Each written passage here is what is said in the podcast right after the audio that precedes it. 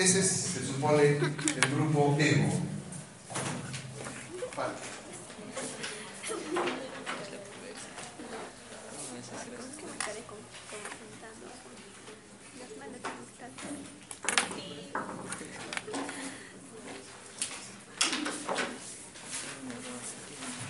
Entonces, la degradación del hemo fundamentalmente se lleva a cabo por la degradación de la hemoglobina, que sería la más abundante, casi el 85%. ¿no?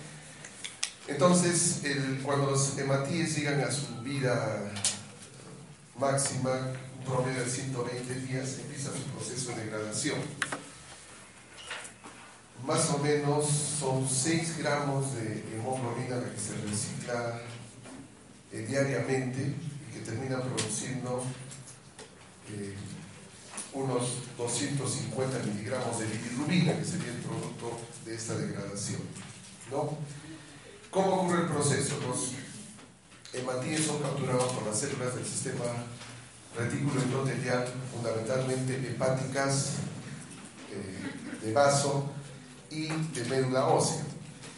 Allí se retira la parte proteica de la hemoglobina eh, para formar el pool de aminoácidos para sintetizar más proteínas y el grupo hemo se, encuentra ahora desnudo, descubierto, inmediatamente el fierro se oxida a, la forma férrica, F3.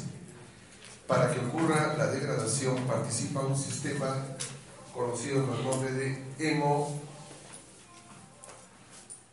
oxigenasa. A ver, ¿cómo?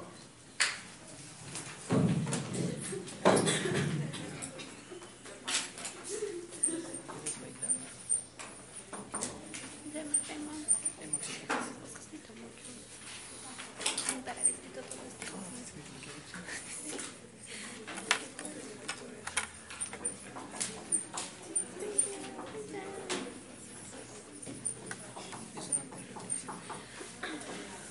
¿Cuántos gramos produce? 6 gramos. No, usted resiste. ¿Y cuántos produce? Eso no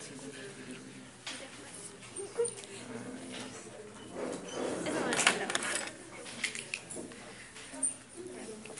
En el práctico, la base de la médula ósea y se forma el punto de aminoácidos de fierro más ácido fierro más tres y plastica la hemo. Esto es después. Ahí dijo para estar ahí.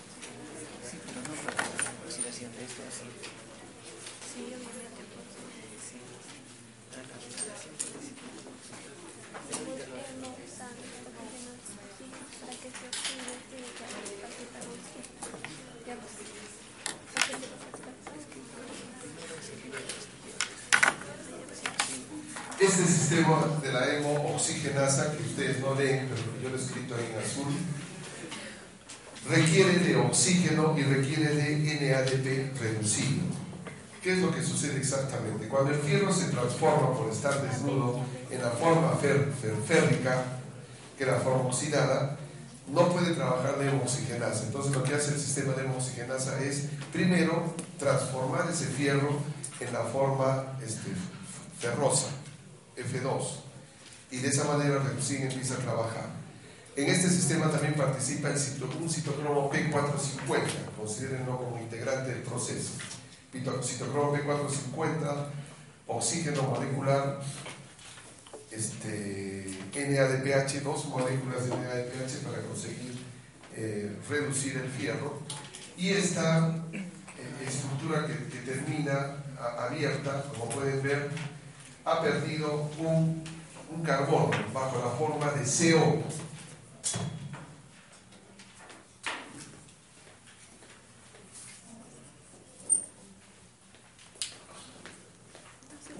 Y los oxígenos se han metido allí en los extremos. Pueden ver esa estructura que aparece ahí un poco incompleta porque faltan algunos nombres enlaces.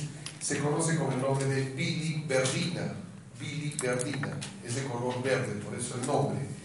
Y ustedes lo pueden encontrar fácilmente cuando, por ejemplo, eh, sufren un golpe, hay una hemorragia dentro de alguna zona de su, de su piel. Lo primero que se ve es sangre interna. Luego, eso se transforma en morado, por eso se llama moretón, porque empieza a transformarse esa hemoglobina en biliverdina, que es de color verde, y en ese proceso sale morado. Luego se ve verde, lo pueden ver claramente cuando sufren el golpe, y luego el verde se vuelve amarillo, luego de amarillo desaparece. ¿Qué cosa es el amarillo? La bilirrubina. O sea, miren cómo pasa, ustedes lo pueden ver, ¿no? Todo este proceso que ocurre en las células del sistema reticular endotelio lo pueden ver cuando les dan un golpe, ¿no? Ahora es fácil recibir un golpe, la gente está tan agresiva, sobre todo los casados, ¿no? los pobres varones que nos pegan, a las chicas también las pegan, hay tanto problema. Entonces, ustedes pueden ver claramente ahí, no van a utilizar a una, a una, a una paciente para ver el proceso de la transformación de la bilirrubina, pero se puede ver claramente esto, ¿no? Miren, hay síntesis de CO y esto ocurre en las células del sistema endotelial. Lo que vemos aquí es una estructura abierta, que es un pigmento biliar, ¿no? así que llamamos, eh, de color verde. Este tiene tres dobles enlaces, observen aquí, uno, dos y tres. Por eso es un bilatrieno, bilatrieno, porque tres dobles enlaces. Entonces, en el siguiente paso, este bilatrieno, por acción de una enzima llamada biliverdina reductasa, presente también en las células del sistema reticular endotelial, transforma este CH, este puente metenilo, en puente metileno, por reducción, por eso se llama reductasa. Y ese nuevo compuesto es la bilirrubina, de color amarillo, que ya no será un bilatrieno, sino será un biladieno. Químicamente esa estructura se conoce como un biladieno llamada bilirrubina. Entonces, la biliverdina es un bilatrieno, recuerden, para el examen, y la biliverdina, bilatrieno y bilirrubina, biladieno. Dos dobles enlaces. Y si solo tuviese un doble enlace, sería un, un. Y si no tiene ningún doble enlace, es un bilano. Así se llama en química. Bilatieno, biladieno, bileno, bilano. ¿Ya? Bilatieno, biladieno, bileno, bilano. Así se llama. Bueno, nos interesa solo el bilatieno, biliverdina y el biladieno, bilirrubina, porque no hay más en el metabolismo de eso. Así que las demás estructuras ya no tienen interés en medicina. Muy bien. ¿Qué pasa luego con esa bilirrubina? La bilirrubina es una estructura, como ven, de cuatro anillos, insoluble en agua, entonces hay que metabolizarla. ¿Cómo la metabolizamos? ¿Cómo la sacamos hacia afuera? Quien se encarga del proceso es justamente el hígado. Entonces en el hígado van a ocurrir tres cosas muy importantes. Primero la captación de esta bilirrubina, luego la conjugación. La conjugación consiste en unir un compuesto que la vuelva soluble y el tercero es la excreción, la eliminación de esta bilirrubina por vía urinaria o por vía eh, fecal, ¿no? cualquiera de las dos. Lo que ocurre normalmente es lo siguiente. La bilirrubina, como es insoluble en agua, en la sangre no puede viajar desde las células del sistema reticular endotelial hacia el hígado. Entonces alguien tiene que transportarla. ¿Quién es ese alguien? La albúmina. Miren, otra función de la albúmina. Tremenda proteína, ¿no? Es como el hígado, como órgano, la albúmina como proteína es multifuncional. La albúmina tiene dos lugares de unión por, a través de uniones este, débiles a la bilirrubina, una de alta afinidad y una de baja afinidad. Cuando encontramos albúmina con dos moléculas de bilirrubina, podemos pensar que hay mucha bilirrubina en este paciente, hay un problema. Pero solo encontramos que está siendo transportada por la, eh, el lugar de alta afinidad, quiere decir que bueno, está en la situación normal. ¿no? Muy bien, ¿qué hace la albúmina? Lleva entonces toda esa bilirrubina hacia el hígado, y en el hígado ocurren estos tres procesos que vamos a detallar.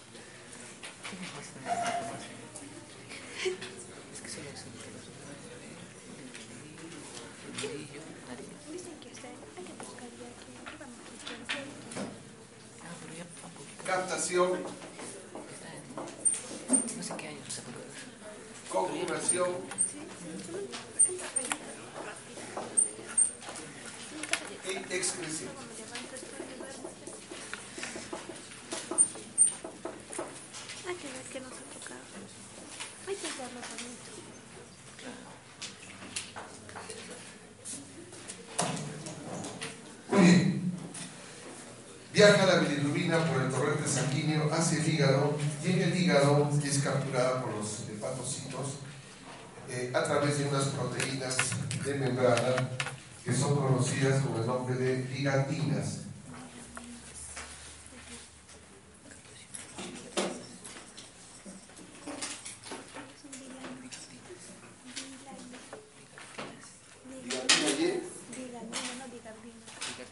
Ligandina es una y la otra es proteína Y, ¿no? Son dos proteínas diferentes que cumplen con ese rol. Se ha visto que las dos pueden este, captar la bilirrubina e introducirla. ¿no?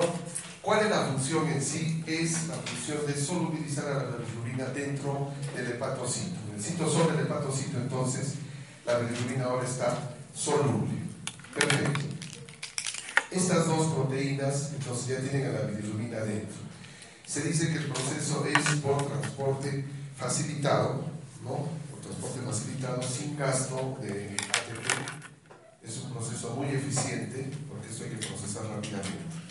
Pero que la velocidad del proceso va a depender mucho de la conjugación. Si la conjugación es rápida, la captación es rápida. Si la conjugación es lenta, la captación La conjugación la lleva a cabo una enzima conocida como UDP transferasa.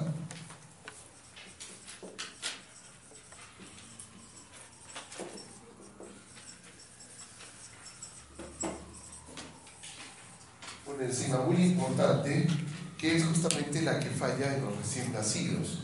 Cuando un bebé nace, necesariamente este, sucede que hay ruptura de glóbulos rojos y el bebé tiene que inmediatamente procesar esos glóbulos rojos, hay hemoglobina que procesar, pero el bebé todavía tiene su mecanismo de conjugación un poco este, inmaduro, ¿no? Entonces, por esa razón es que eh, esta enzima no está funcionando adecuadamente y antiguamente lo que se hacía era administrar el fenobarbital, que es un activador de la enzima y también propicia su eh, síntesis. Entonces, de esa manera, se atacaba la ictericia del recién nacido. ¿no? Como ustedes saben, es una ictericia que se presenta necesariamente por, una situación de, de, parto. ¿no? Si el bebé es prematuro, el proceso es mucho más peligroso porque si el bebé prematuro tiene pues esta enzima recontra inmadura, entonces no procesa rápidamente la bilirrubina que, eh, que se está formando, ¿no es cierto? Esta bilirrubina que se forma tiene que ser procesada inmediatamente en y eliminada. ¿Cuál es el riesgo? El riesgo es que esta bilirrubina eh, arrastrada o transportada por la albúmina no puede salir, porque sin solo no puede salir por la orina, porque la albúmina no atraviesa el glomérulo, no atraviesa, puede llegar a, a atravesar el riñón. Y por lo tanto circula, circula, circula, sigue circulando, se va al cerebro y este, puede llegar hasta el mismo eh, cerebro y depositarse allí. Y allí cuando hay un depósito excesivo de bilirrubina se produce un envenenamiento conocido con el nombre de kernístero que se manifiesta con retraso mental o con también puede ser. ¿ya? Esto es peligroso, por eso es que a un bebé que muestra y te dice recién nacido hay que inmediatamente tratar. ¿Cuál es el primer tratamiento que se le da? La fototerapia, luz azul fundamentalmente. Eso fue motivo una tesis de, de una egresada también de acá de medicina, donde mm, practicó la fototerapia con el tratamiento de la ictericia nacida y vio que la luz azul era mejor. ¿no? ¿Qué hace la luz? Cuando ustedes ven sobre todo a un niño prematuro metido en una, en una en una cabina con luz blanca, es esa luz blanca, pero es la azul la que funciona mejor. Definitivamente lo que estamos haciendo es, estamos dando fototerapia para que esa bilirrubina unida a la albúmina se vuelva soluble, se transforme en un compuesto soluble y se elimina por la orina. Y de esa manera le bajamos eh, los niveles de bilirrubina eh, insoluble. ¿Ya? ¿Correcto? Entonces, este, si eso no funciona, lo único que queda es administrar fenobarbital ¿no? para estimular la síntesis y la actividad de la de transferasa. Pero el fenobarbital tiene efectos colaterales, por eso hay que tener mucho cuidado. ¿ya? Hay que evitar el kerníctero. Y a propósito del kerníctero, les comento que en la, siempre cuento esto, en la, en la, la Segunda Guerra Mundial, cuando los alemanes tenían todo ganado, estaban convencidos de que ellos eran de otro nivel racístico. Ellos, eh, todo, todo nacimiento, todo niño alemán que nacía le administraban su, dosis de fenobarbital. Administrar. ¿Por qué? Porque ellos no podían soportar que les nazca un alemán retardado mental, porque el, alemán es superior.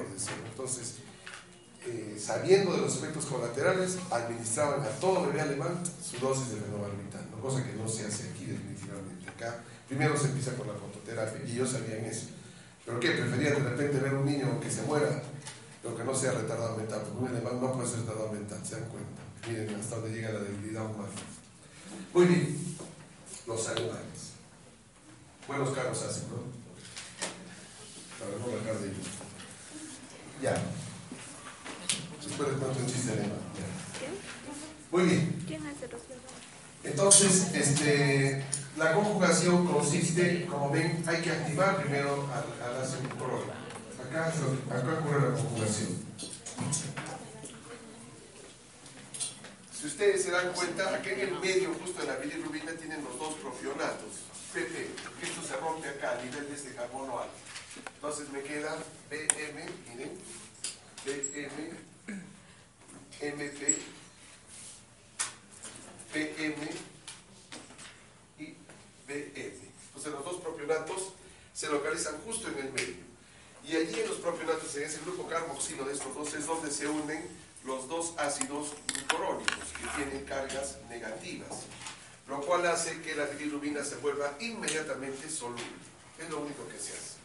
¿Cómo es el proceso de conjugación? Todo parte con la eh, UDP glucosa, la cual por acción del NADP termina oxidándose NADPH a UDP glucurónico. El ácido glucurónico es una glucosa que tiene en su carbono 1, simplemente en lugar de CH2OH, tiene COO, es un compuesto más oxidado, ¿no? Entonces por eso se transforma en UDP glucurónico. Luego el UDP glucurónico ingresa al bilirrubina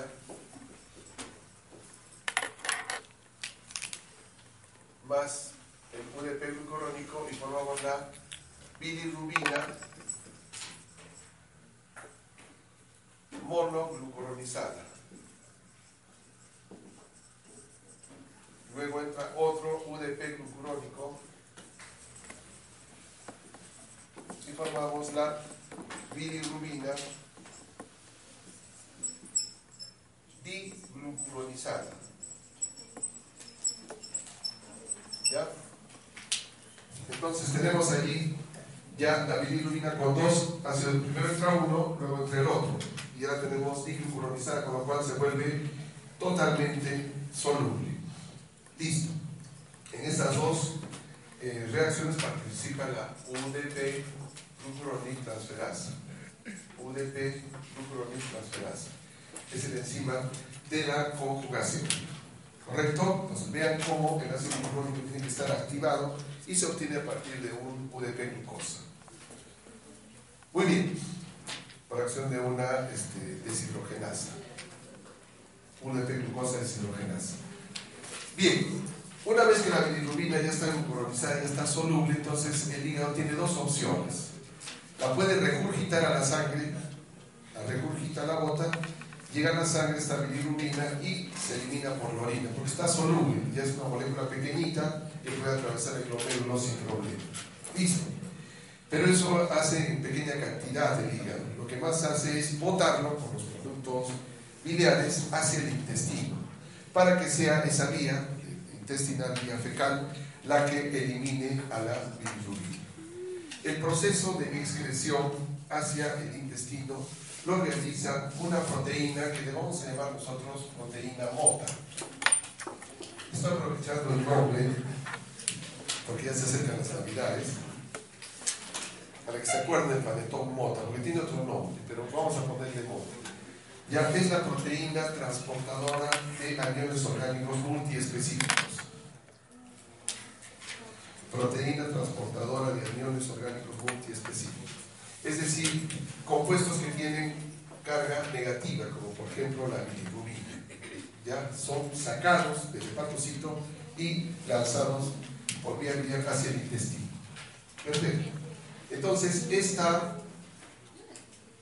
esta proteína mota, si le vamos a llamar ahora para que ustedes no se olviden, o si quieren aprender el nombre, proteína transportadora de aniones orgánicos multiespecíficos, ustedes quieren, poner mota, su sigla en inglés, es una proteína muy importante en el proceso, pero trabaja con transporte activo. Ese es el asunto.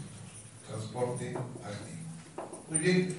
Una vez que llega la bilirrubina diglucuronizada al intestino, entonces viaja sin ningún problema por todo el intestino delgado, duodeno, yeyuno, y ya casi en el ilion y comienzo del intestino grueso se va a topar con unas bacterias intestinales que van a hacer lo siguiente. Las bacterias van a decir, bueno, ese ácido glucurónico a mí me sirve como fuente de carbono, es un alimento exquisito para mí, entonces me lo llevo. Entonces le roban el ácido glucurónico y la dejan nuevamente la bilirrubina insoluble.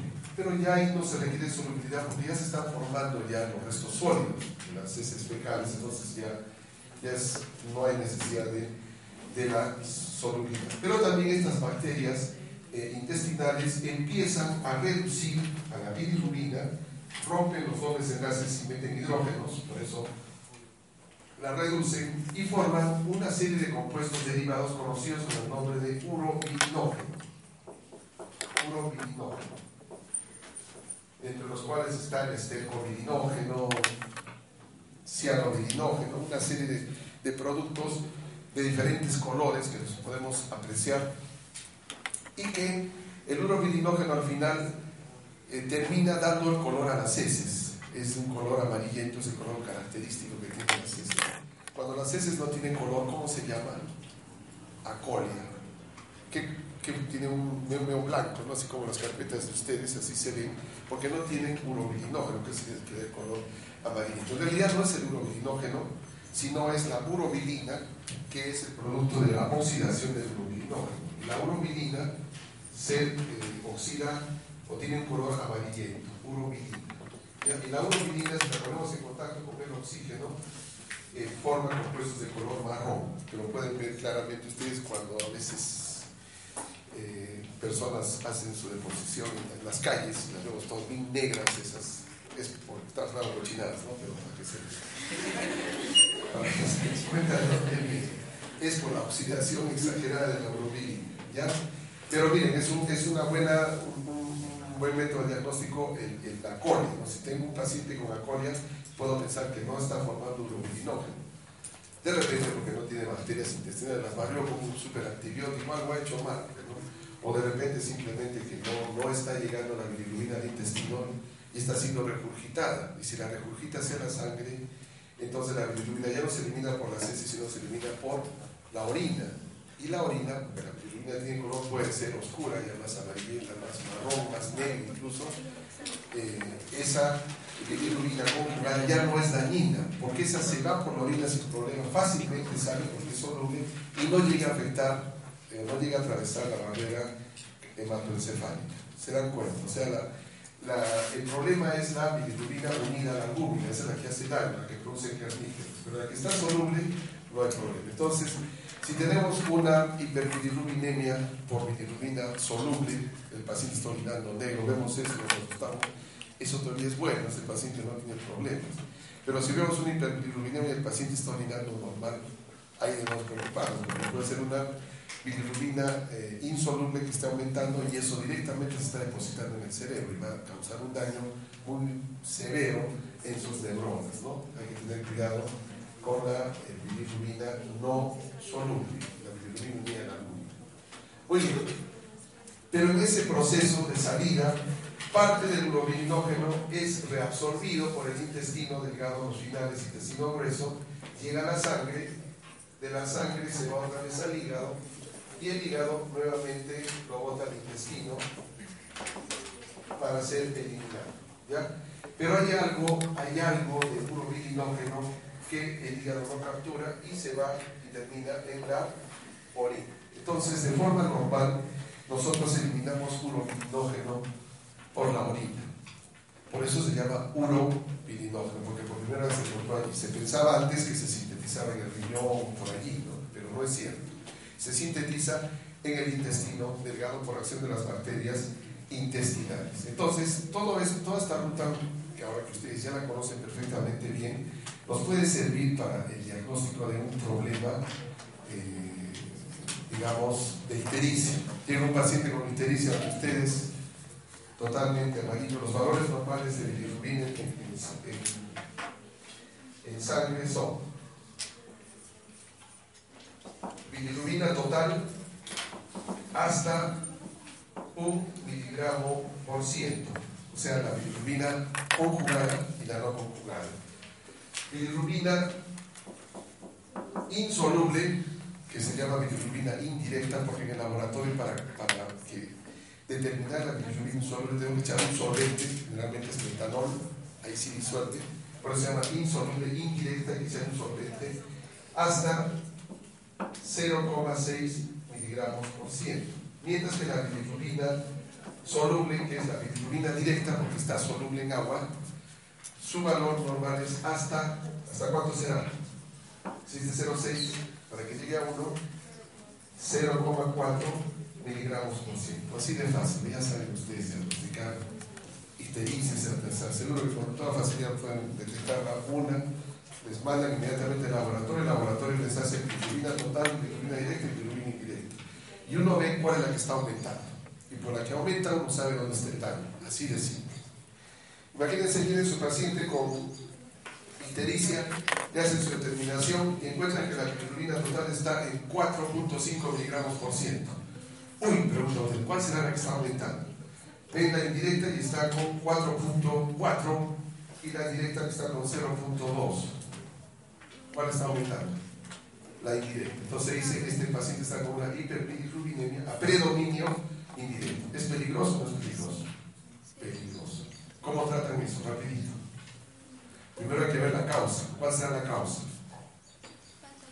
Está aumentada la bilirrubina indirecta.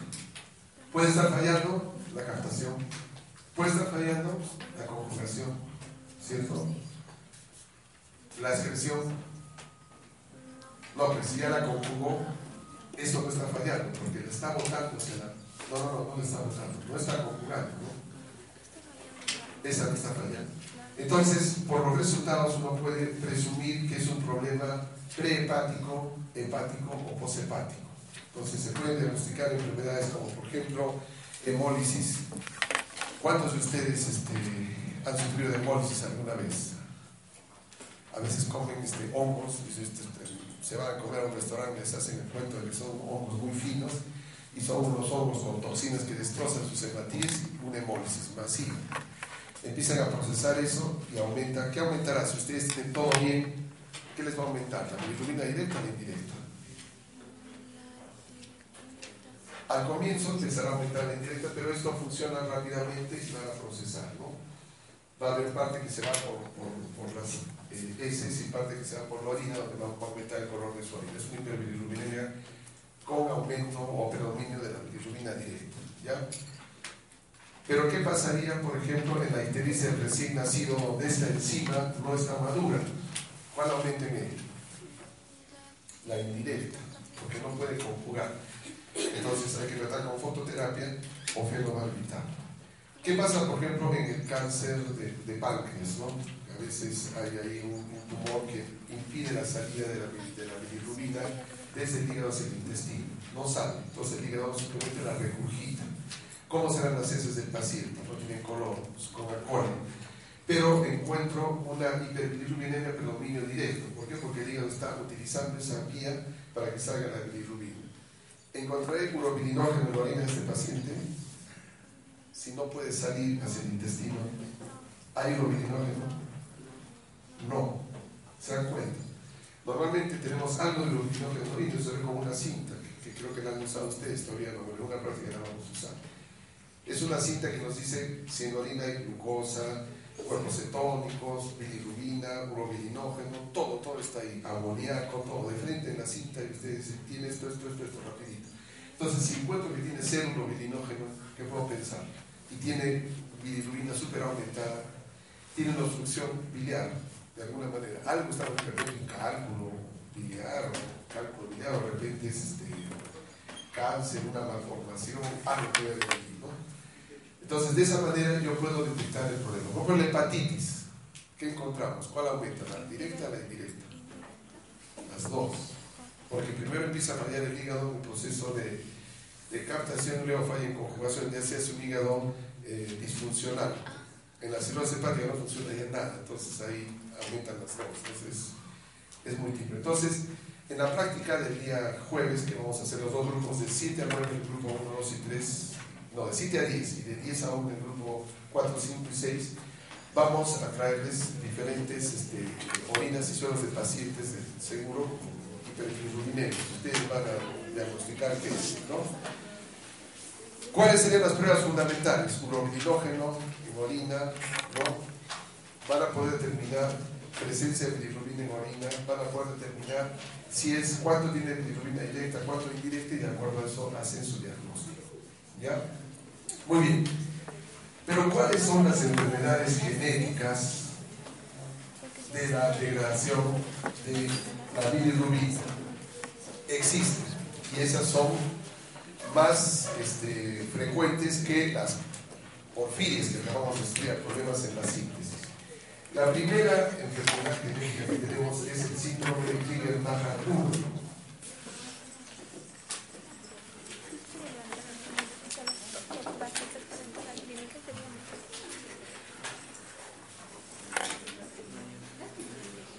En Krieger-Najar 1 es una enfermedad genética muy severa el paciente no pasa de la semana. Bueno, algunos dicen que hasta el mes puede vivir recién nacido. ¿Qué es lo que le falla? No tiene en absoluto enzima UDP transferasa. Genéticamente no la tiene. Entonces, sus niveles de, bilirrubina eh, insoluble llegan a pasar los 20 miligramos por ciento. Miren, lo normal es hasta uno y ellos tienen por encima de 20. Están ganados toda esa bilirrubina va a producir un carnífero masivo en, el paciente y el paciente en esos momentos mejores que, se vaya, porque va a tener problemas mentales muy, serios. No, no, no pasa pues del, mes de vida, ¿no? Hay otra enfermedad Krieger-Nagar 2, que es menos severa, doble J, en donde no está totalmente anulada la actividad de la enzima, hay una pequeña cantidad, uno es el 10%, 12%, 15%, y esa pequeña cantidad hace que los pacientes sobrevivan, ¿no? Hasta cierta edad pueden tener una vida, digamos, casi completa. No llegan a pasar nunca de valores de de 20 miligramos por ciento y definitivamente lo único que, lo único que les permite sobrevivir es estimularles a la UDP glucoroniltransferasa. Ellos se trata con fenobarbital directamente, no tienen otra opción. Mientras que Krieger Dajar 1 no hay opción, por gusto, no hay encima, acá hay algo de encima. ¿no? La otra enfermedad que sí es un poco más frecuente es el síndrome de Gilbert. Eso es un poco contradictorio porque su compañero que está leyendo ahorita Harper, dime, en Gilbert, ¿cuánto tenemos de la, de la UDP transferasa? ¿20%? 30%. Bueno, Gilbert, este, Harper dice 30%. Como les decía, yo tengo un primo, primo hermano, que tiene Gilbert, ¿no? que antes vivía acá y yo lo utilizaba para las prácticas. Él se sentía bien por total, él es médico se imagina que eran chicos. ¿no? Últimamente ya se molestó, ya no quería darme su, Pero él, vive tranquilo, debido a episodios de, de una vez al año, donde ya se, se cuida con una buena dieta, y de esa manera sobrevive, porque tiene, tiene el enzima, ¿no? Se dan cuenta. ¿No? O sea, en esos casos de su, de su digamos, de su, de su problema, él sí tiene que administrarse el fenobarbital, definitivamente. ¿Y por qué? ¿Ya? ¿Sí? Eh, ¿Por qué en el de Grille Naja eh, no puede sobrevivir, pero en el de Gilbert, que es mayor, sí? No, o sea, tiene un 30% del total del enzima. Ah. Acá tendrá un cuarto, un 10%, menos, es, es poquísimo, muy poca enzima está aquí, sobrevive. Pero este definitivamente no tiene el enzima, o sea, este ya está no hay opción, ¿no?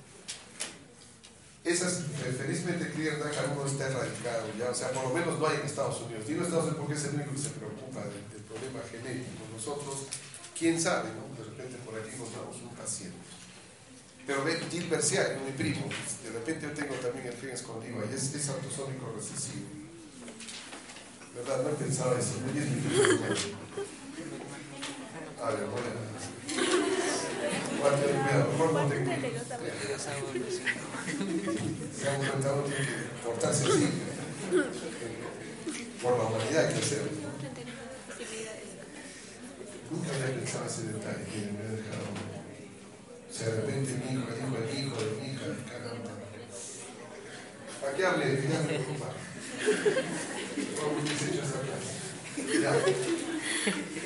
Yo de mi primo. Bueno.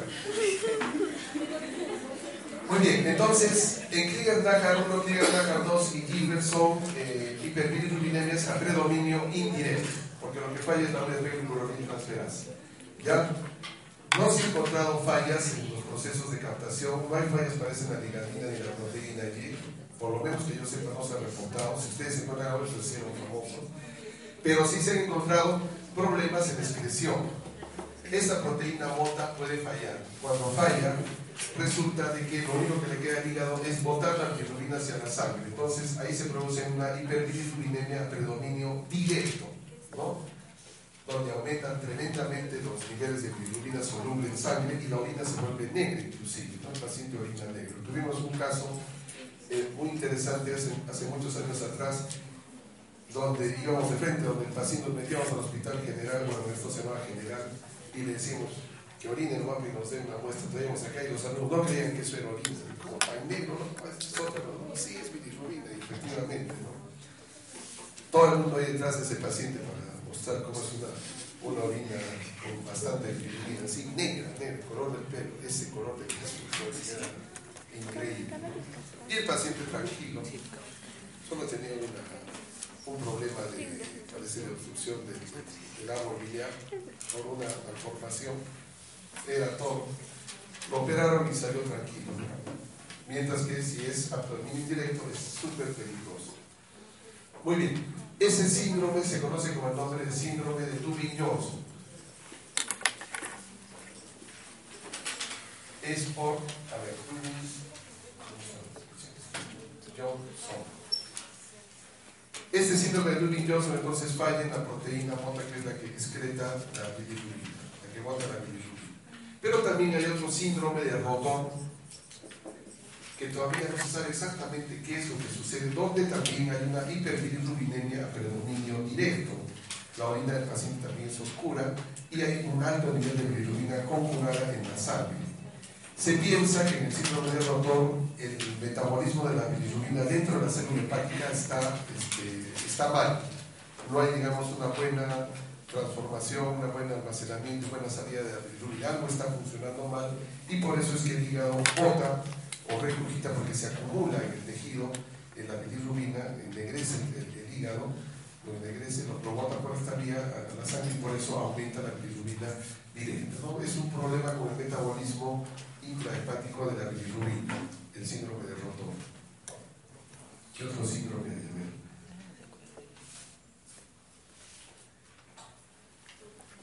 Bueno, creo que ahorita me acuerdo, ya de más. Creo que son los más importantes. Entonces, en la práctica lo que vamos a hacer es, cada, cada grupo va a tener la suerte, ojalá que podamos encontrar diversas muestras, de hacer un diagnóstico de qué es lo que podría tener el paciente. Primero van a determinar cuánto tiene bilirrubina total, cuánto es bilirrubina directa, cuánto es indirecta, y van a empezar a especular. Luego van a ver bilirrubina en orina, y de acuerdo a eso, si conseguimos los, las cintas, pueden incluso determinar un mobilinógeno y ver de qué podía tratarse. ¿no? Lo triste es cuando está en el grupo ahí que le toca la hepatitis B, y, ah, esa hepatitis B se pone a llorar, ya nos vamos a contaminar. Le haremos a los vacunados, pero ¿cómo sabemos nosotros que, que, que es hepatitis B? ¿no? Hepatitis C, bueno, quién sabe. Muy bien. ¿Qué hora tenemos? ¿Puedo hacer media hora más? Ya también. Quiero corregir